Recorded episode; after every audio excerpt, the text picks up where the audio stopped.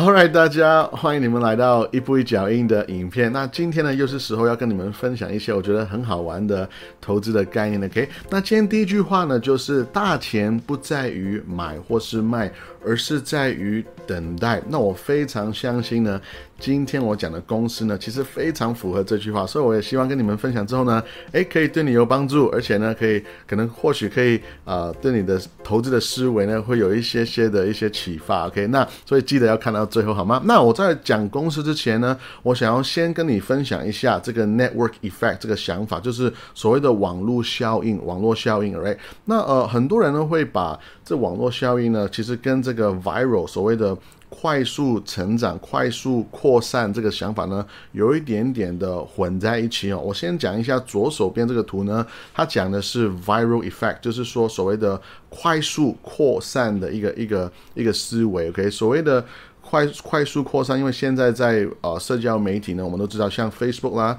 YouTube 啦、或 IG 等等之类，你会发现呢，如果你 PO 了一个内容之后，然后如果有很多人跟你互动，很多人跟你留言、按赞等等诸如此类，所以呢，这个东西，这个这个呃内容本身呢，就会被那个社交平台的像一传十、十传百的这样子，非常快速的。扩散出去，OK，所以你会发现有一个呃，像在我们在剖内容的时候呢，有人会跟你讲一个 term，一个字眼叫做 view velocity，就是说一个观看的速度，意思是说，诶，如果你这个影片，OK，你放出来，然后呢，呃，很多人在短时间就看的话，OK，那当然要要可以达成这个。这个呃目标呢，是因为很多人就迅速的在分享、在转发，或者说很多人在留言，对不对？所以很多人互动的时候呢，平台就会知道说，哇，这个内容很有很有一个可能是争议性，对不对？就会更愿意去把它推给更多的人，然后更多的人看到之后呢，又会有更多的互动，然后有一有就变成一个有点像是雪球效应的效果，这个是叫做所谓的 viral 的一个一个一个状态。那可是呢？这个网络效效应呢，是一个啊有点不一样的想法，就是右手边这个图，你就会发现，哎，其实呢，网络效应的的的说法是说，我有很多的客户在这边，然后呢，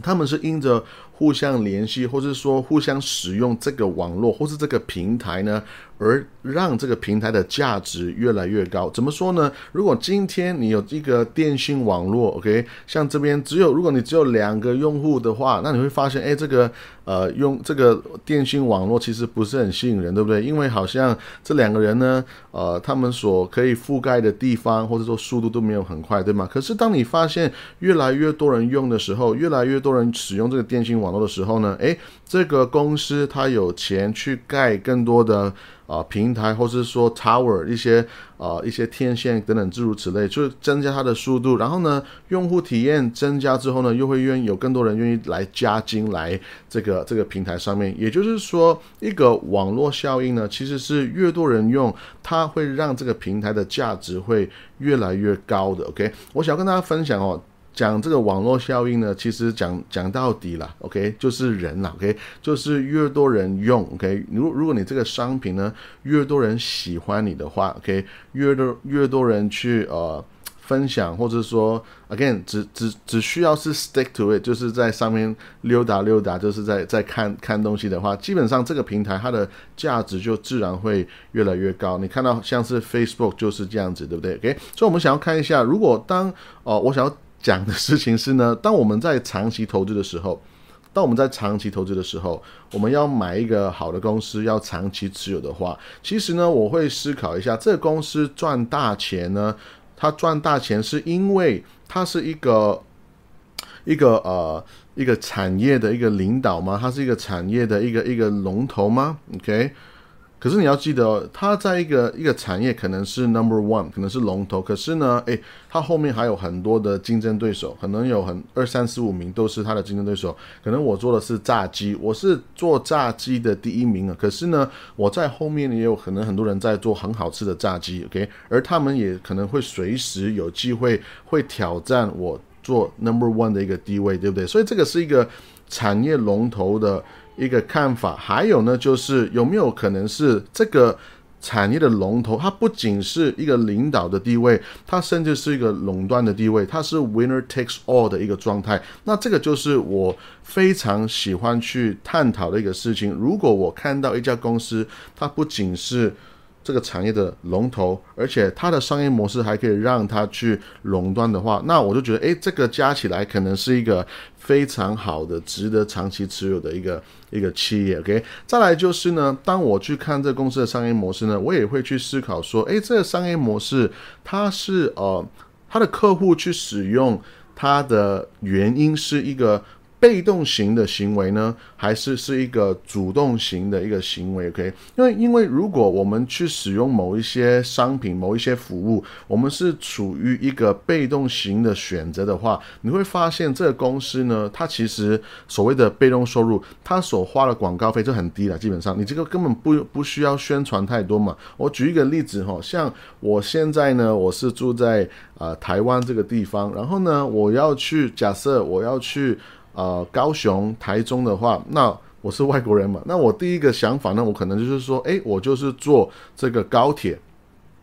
其实我没有什么选择了，我不然就是坐计程车，不然就是坐高铁嘛对所以如果以以一个大众大众的运输的的想法的话，你会发现，诶，高铁好像人家选择它是蛮被动，就是。这很好像是一个很自然的事情，OK，这个就是我想要带出。那另外一种我们选择商品赚钱的方式呢，是叫做主动型的选择。那这边就很简单，就不用解释太多了。今天我可能喜欢百事可乐，我也可能喜欢可口可乐，对不对？所以今天我我口渴的时候呢，我要选择哪一个呢？这个就是我们做消费者一个主动型的一个选择。可是你会发现哦，当我们在看这样子的一个呃。有这样子的一个 portfolio 一个选择的时候呢，你会发现这个就像是我前面讲到的，就算你是龙头，诶，可能你是可口可乐是龙头也没有关系啊，因为你后面的二三四五名呢，百事可乐、Fanta、Sprite，OK，他们也是可以很赚钱的。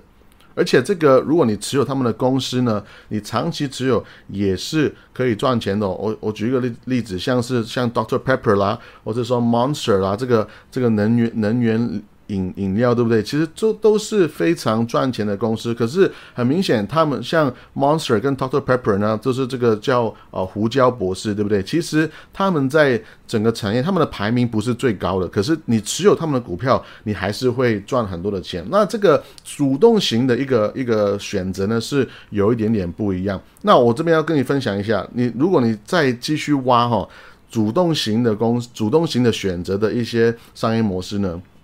你会发现，其实有非常多的产业跟他们的商品都是非常赚钱的，像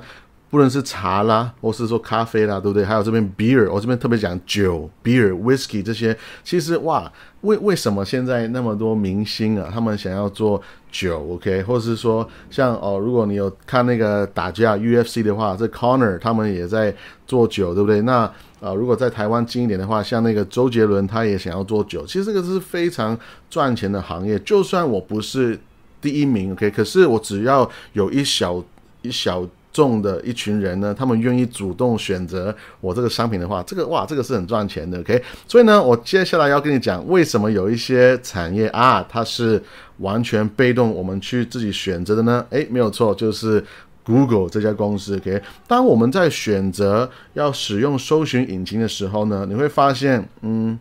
好像你很自然就会跑去 Google，OK。当你去想要搜寻东西的时候呢，你很自然就会想要选择那个。最好的搜寻引擎嘛，OK，你根本就不会 care，这是第五六三四三四五六七八的的的的的搜寻引擎是谁？OK，你就会很自然呢，就会跑到那个你习惯用的，你最你觉得是最好的、最舒服的、最简单的一个使用方式。OK，这个叫 Google。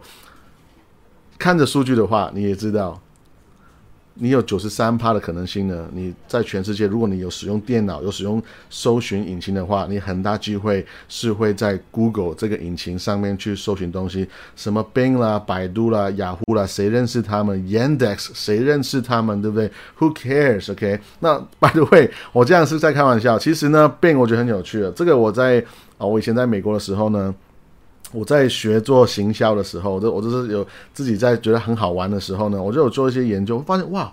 我我在下广告的时候呢，我发现原来 Bing 在美国啊，有三分之一的人呢是使用 Bing 这个搜寻引擎，我真的觉得是很抓头。我说谁要使用 Bing 啊到底是什么样的奇怪的人种哦？因为我我没有在在看不起他们，我只是觉得非常奇怪，为什么你会想要选择 Bing？可是呢，这个是一个真实的数据嘛？你有你有三分之一的人去使用 Bing 的话，那其实呀，它就非常的吸引人去在那边下广告，因为你会发现在 Bing 呢下的广告是比。Google 呢是便宜非常非常多的，OK，可是，一样回到我刚刚讲的这个图一样，虽然呢，你在这个平台好像下广告会相对便宜很多，可是因为人数使用的关系呢，最有效率，你是。根本就不需要不需要讨论，或者是说辩论，就是一定是 Google 是龙头的一个地位，OK？那这个是一个新闻，你们也可以呃有兴趣可以看一下，就是啊 Bing 呢，这个是二零一七年的数据了，OK？那 Bing 呢还是持有了美国三分之一的一个一个搜寻量，那这个数据其实跟我十几年前第一次研究 Bing 的时候的数据呢，其实没有差太多，所以我觉得这个呀，这个是蛮有趣的，这个是呃微软 Microsoft 的旗下的 Bing 那。这个跟你们分享，OK？But anyway，我讲的重点是，我不管你二三四五名、六七八九十怎么样，其实呢，我最后只 care 的，真的真的真正有 care 的，其实只有第一名了，因为我们就是用用呃 Google 嘛，我我知道还是会有人用雅虎，一些很奇怪的人会用雅虎，对不对？OK？可是真正哦，我们要呃。把这个市场，我们以市场的角度来看的话，可以有九十趴以上的人都是靠着 Google 去搜寻他们所需要的一个资讯。OK，那跟你分享这个 Ask Jeeves 啊，这个其实我讲这个呢，就已经是泄露了我的年年龄了。OK，这个其实就是 Ask.com 以前的前身，它就是想要呃跟 Google 有一个。竞争的一个一个角度呢的一个方向，就是说啊，我我这边不仅是会给你搜寻你要的东西，而且还会让你问一个问一个问题，然后呢，我们会尽尽量的拟人化的去回答你的问题。OK，希望就是跟 Google 有做出一个不一样的一个竞争的优势。但是最后呢，你你也发现这个人就不见，他现在变成是 Ask.com，可是 Again，他其实呃。我们知道使用上面呢，Google 基本上就已经呃非常的垄断了。OK，那我想要讲的是，那 Google 呢，他们是怎么样赚钱呢？就是没有错，就是下广告。Google AdSense 呢，它基本上已经是一个非常被动，一个一个非常。被动的赚钱方式，我们都看到 Google，我们每天都使用 Google，Google Gmail、Google Maps、Google Drive、OK YouTube 等等之类。然后我们在使用它的时候呢，Google 就是在默默默默的赚钱、赚钱、赚钱。赚非常非常非常多的钱，OK？我跟你稍微解释一下这个 Google 赚钱的方式。今天一个一个客户他想要在 Google 那边下广告，他就会假设他付了一百块，他要去买了一个关键字，然后呢在那边去下广告。那 Google 是怎么样赚钱呢？今天只要有人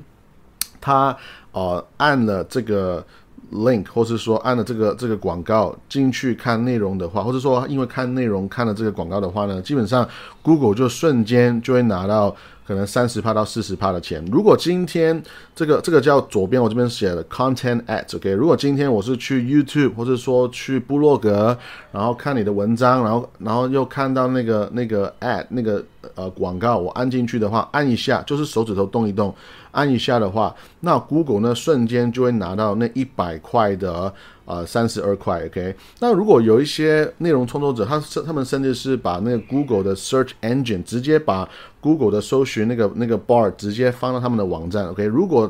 呃有人是因着这个网站里面在按搜寻，然后呢再按到一些呃。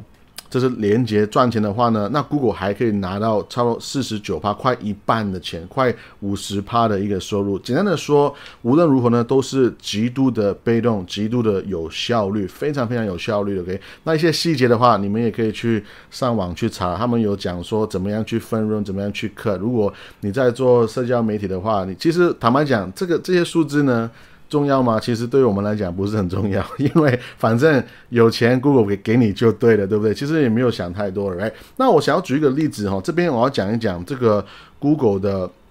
所谓的那个排名的机制。OK，所以最近呢，我我在看书的时候，我都想说，哎，因为我这个人呢比较呃呃保守一点，OK。然后我就想说，哎，我看看书呢，我不想要让人家知道我在看什么，OK。所以我都想说买一个书的 book 的 cover，OK。然后呢，台湾呢，我就发现哇，它有一些很漂亮的一些。布做的书衣，OK，所以呢，我就去 Google 一下布的书衣，right，那它就跑出来这几个几个网站，第一个就是 Pinkoi 嘛，right，你看到左上角这边呢有一个叫做呃搜寻的呃这个 ad 这个呃广告的意思，right，还有这个 Sharpie 就是也是一个呃广告，OK，所以简单的讲呢，今天客户们就是一直在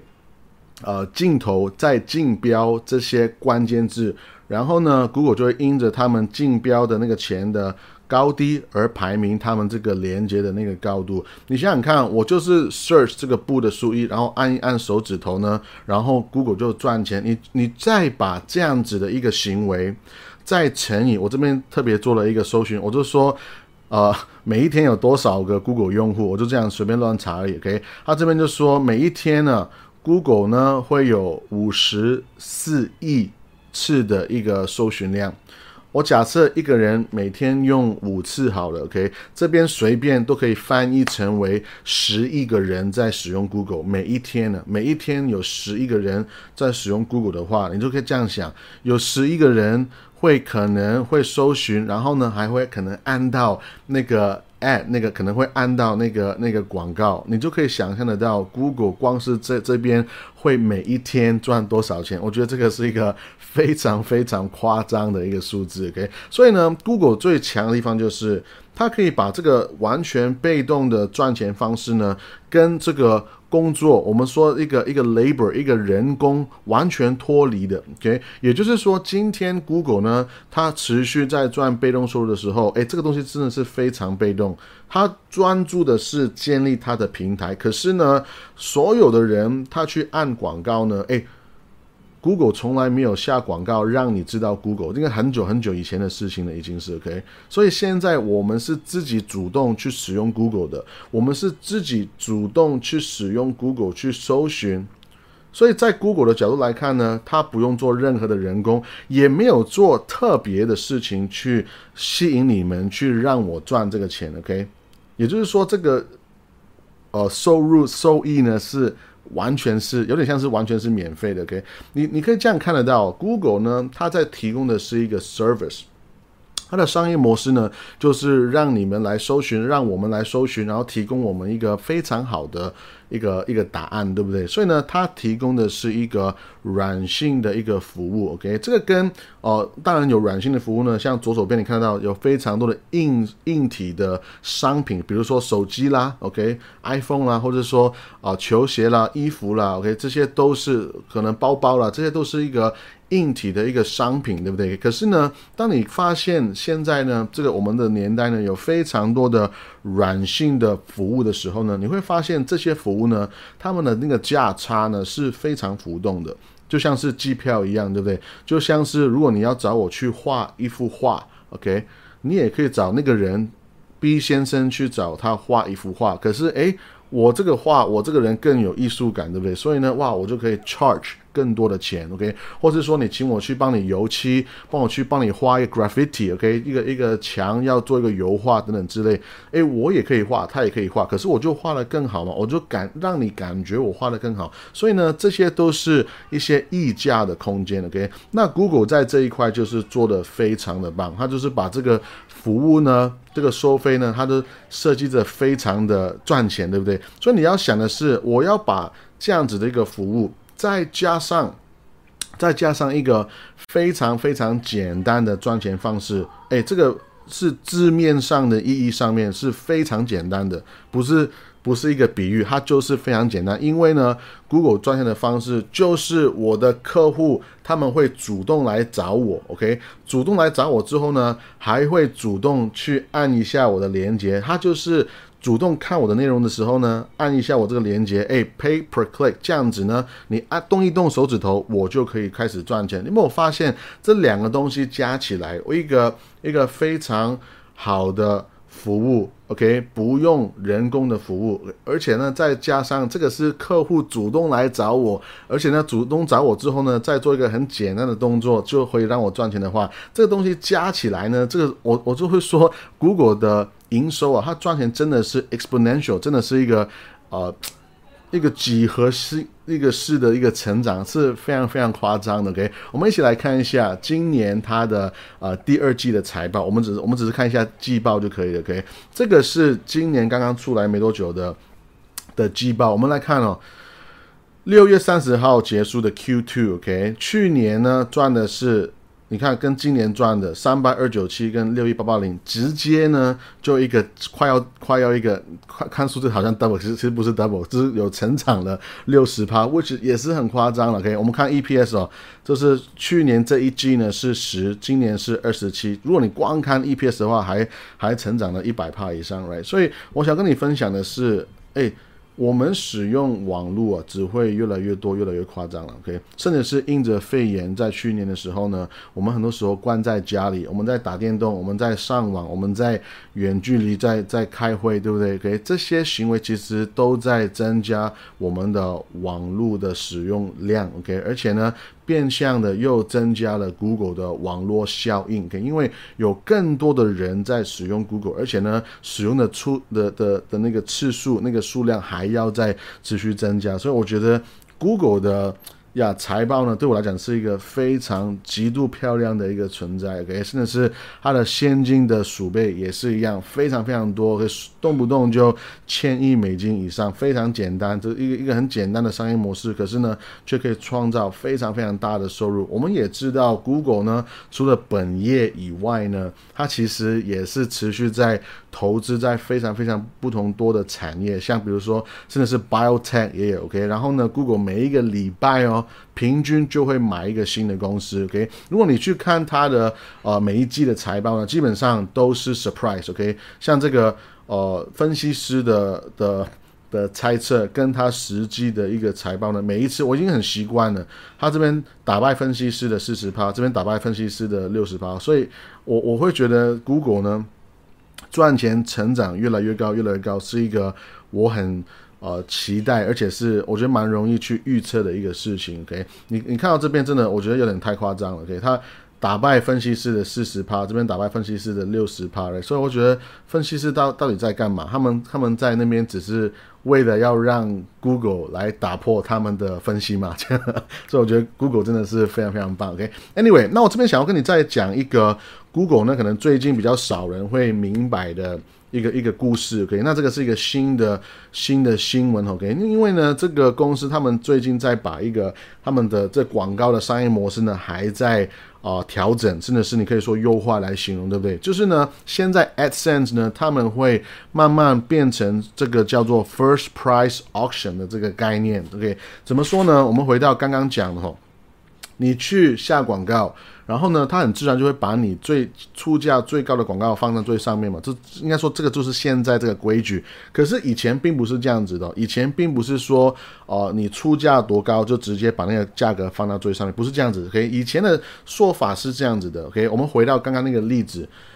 假设 OK，假设我现在一样用步数一这个这个例子哈，然后呢，我这边有几个几个人在。在下广告，一个就是这边一样的 Pinkway，OK，还有呢这个呃 Sharpie，OK，还有一个可能叫做呃台湾的那个成品，OK，他们都在下广告，在不数一这个关键字上面，OK，那我们来看一下这边这个叫 Second Price Auction，就是原来的这这个这个 Google 的机制是怎么样使用的呢？就是假设这个比如说 Pinkway 它出价五块钱买这个关键字，然后呢呃可能。啊，这个 Bitter Sea 就是那个 Sharpie 呢，他就哦出了四块钱买这个关键字，然后呢，成品呢，他就出了三块钱就买这个关键字。那成品我们都直接 out 就不管它了，因为它是出价最低嘛，他们所以他就他就不会在最高的地方就是显示成品的的的连接，对不对？OK，可是现在呢，我在说的是，哎，这个。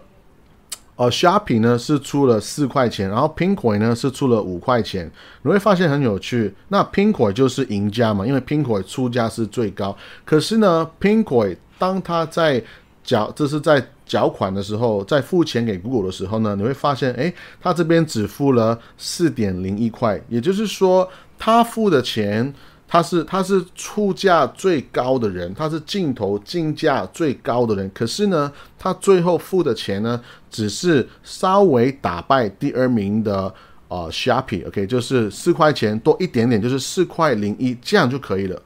你会发现这个这个呃。这个 auction 呢，就是叫做 second price auction，意思是说我纯粹就是简单的打败打败这个啊第二名就可以了，OK？那这个这个会很，你可能会很瞬间就看到一个问题哦，就是呢，如果我现在成本很多，我是我是大老板大公司，我是钱很多，对不对？我现在成本很多，我就可以其实可以以本伤人，为什么？因为我可以随便有一个关键字，可能是。呃，炸鸡好了，回去炸鸡。我我的例子没有很多了，只有食物、炸鸡跟饮料，对不对？所以呢，假设我现在就是在做炸鸡这个广告，然后呢，我就随便，我就直接用十块钱美金啊，我就是以本商人，对不对？我就是我就是。砸下去，我就是说十块钱，你按一下这个链接呢，我就会付十块钱的广告费，我就不管了，OK？可是呢，可能我我想是这样想哦，可是你会发现十块钱是你出的价格，可是呢，第二名可能那个隔壁那个那个太太跟我在竞争，OK？然后呢，他可能钱没有很多，他只只有两块钱，他每一个链接每一个按 paper click 呢，他最多只能出两块钱。那你会发现，OK，那很明显我赢了嘛，我是出价十块钱，可是呢，我最后付费可能只是付了两两块钱零一毛这样子，OK，所以其实呢。这个就是会带出一个问题，就是有一些大财团、大公司呢，它就可以这样子以本伤人，对不对？OK，所以现在呢，它改做这个叫做 First Price Auction 的意思，就是说，哎，今天也是一样的例子哈，你有 Pinkoi，你有 Sharpie，还有这个成品来出价，OK，那 Pinkoi 你出价你是出五块钱的话，那你就直接赢家，你就会付五块钱。你有没有发现这样就其实相对会简单的比较多？OK，你就是。出价你是第一名呢，我就不再让你有那个呼吸的空间，我就不让你有这个，好像我随便出出一百块，反正我只要赢过第二名呢，我就自动会付第二名的那个价格，对不对？你会发现现在呢，因为这个 rule 这个规则之后呢。大家去出价呢，要更有策略性，要更小心一些些，不能随便就是出一个很高的价格，直接打败第二名就算了，不不能这样子。OK，那其实呃，谷谷呢做这个事情呢，有好几个原因哦，这边跟你分享一下。第一个原因有有可能也是一个最重要的原因呢，就是 Google 呢，它想要躲过这个反垄断法的一个一个调查，或者说一个说法。为什么呢？因为其实 Google 呢，它做这个平台，它是让你们来下广告、放广告以外呢，其实 Google 本身呢也会对自己下广告。OK，所以比如说，你可以想象，像 Google 以前不是有网址吗？他有做 Google 的网址会，这是以前的事情了。你可以假设哦，或者说我我不要我要不要不要讲这个，这个可能太复杂。现在假设我我我我做一个更直接的假设，就是今天如果 Google 呢，它也想要卖这个呃布的素衣的话，OK，也就是说 Google 自己做了一些布的素衣，他也想要卖这个布的素衣，所以呢，他也想要让你在搜寻布素衣的时候，也可以看得到他的。布的注意，对不对？所以呢，他也可以对自己下广告，这个是 Google 有已经有在做的事情。OK，那很多人会就会开始说，哎，你这样子就是有垄断的嫌疑哦，你这样子有点有点不公平的嫌疑。为什么呢？因为如果我们回到刚刚 Second Price Auction 这个概念，如果今天 Google 它出了，假设它出了四块五毛的话，它出了四块五毛的话。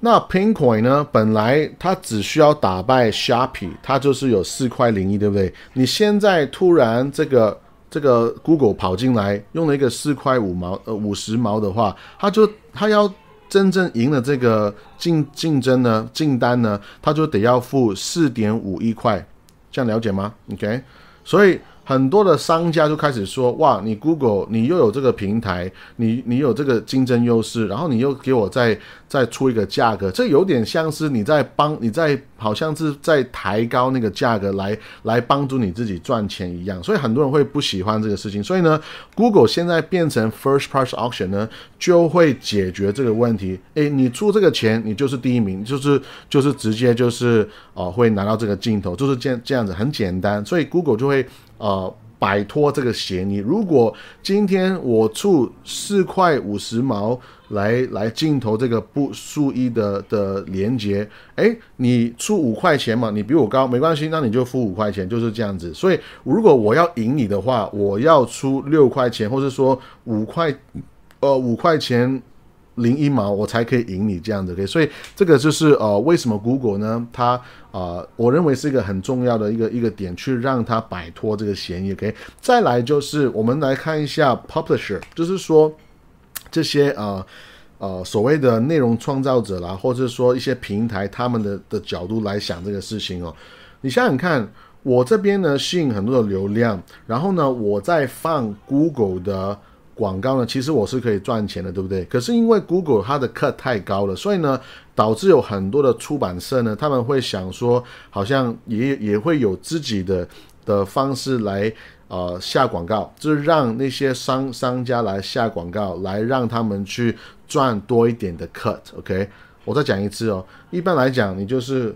帮 Google 赚钱，可是呢，这些大平台、大的啊 publisher，OK。就是大的一些商商家，他们觉得说，哎，我不一定要帮 Google 下广告啊，我我也可以这边让你们下广告啊，对不对？也是一样嘛。就是最简单的一个例子，就是像亚马逊，亚马逊也是可以有自己下广告，因为我干嘛让你们 Google 拿最大的客人，我自己就可以下广告，因为我自己就已经有足够很多人在来这边嘛。所以亚马逊是另外一个故事哦，下次再再聊更多。OK，所以呢，Google 今天再转到 First Price Auction 的话呢？意思是说，我我回到刚刚那个例子哈，就是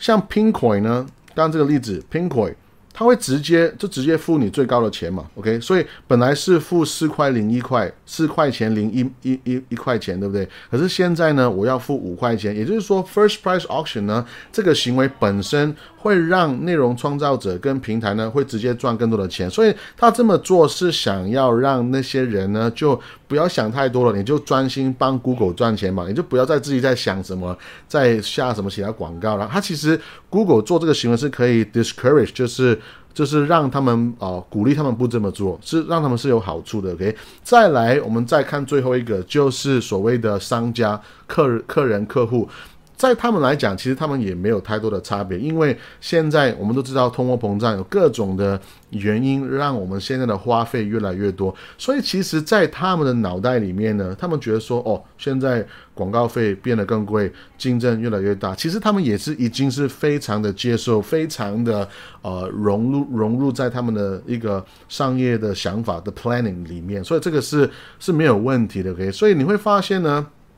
最后还有一个问题，就是不是问题，应该说最后还有一个非常棒的 incentive，就是哎，Google 自己也赚钱嘛，对不对？因为本来呢，我用 second price 的话，我只会拿到四块零一一块，对不对？可是现在我用 first price 的话，我会直接拿到五块钱，所以呢，Google 本身也赚钱，所以这个是一个。啊，Go 我不能说是全部人都赢的方案，可是呢，Google 是一定有想好全部人的角度，而再做出这样子的一个决定，而这样这个这个决定呢，对 Google 一定是非常非常有好处的。OK，跟你分享一句话，这查理蒙格呢在。Google 十倍以前呢，我我我说的是它的价格，现在这个价格十倍以前呢，OK，就是十几年前呢，他就说过一句话，他就说我好像从来没有看过一个那么宽广的一个护城河，OK，所以。Man，查理蒙哥，如果你十年前买 Google 的话，你可能现在还还是不会后悔，对不对？因为其实蒙哥跟啊巴菲特呢，就一直会就一直有说啊，他们就错过了 Google，他们错过了 Google。其实我们以以价格来看，其实他们在。讲说他们错过之前，他们再买的话，其实也不晚了。因为这个 Google，我们看到它的垄垄断的地位其实没有减少，好像呃只会越来越多的感觉。因为我们看到 Google 呢还在持续在成长下去。OK，如果你看现在全世界的内容搜寻量的话，你会发现，哎，基本上 Google 就是有占有九十八，这个是包含 YouTube，因为我们现在也会使用 YouTube 去搜寻嘛。你可以去 YouTube，非常简单，就是看说如何做一个蛋炒饭。对我去 YouTube 呢，就是很爱去搜寻。煮东西的一些影片，对不对？然后呢，如何做一个呃鸡蛋，或者说做一个炸鸡等等之类。所以其实 YouTube 本身也在变成一个呃搜寻的一个引擎当中。OK，我们不仅是有娱乐，也会有非常多的教育，非常非常非常多的不同的方式来提供内容。然后下面 again，你看一下什么雅虎啦，Amazon，我觉得很还是很值得尊敬，因为 Amazon 它的它是内部有自己的啊增加他们赚钱的方法。我觉得 Amazon 还 OK，可是。Amazon 很明显，你就你这不是去那边去搜寻内容的嘛？所以这个是又是一个完全不同的呃不同的一个一个范畴。OK，然后所以 again，Ben 讲过了，Facebook、Pinterest、Twitter，其实哎这些都我觉得以搜寻的角度来看呢，都还没有办法去就是挑战 Google。OK，我们来讲一讲价格哦。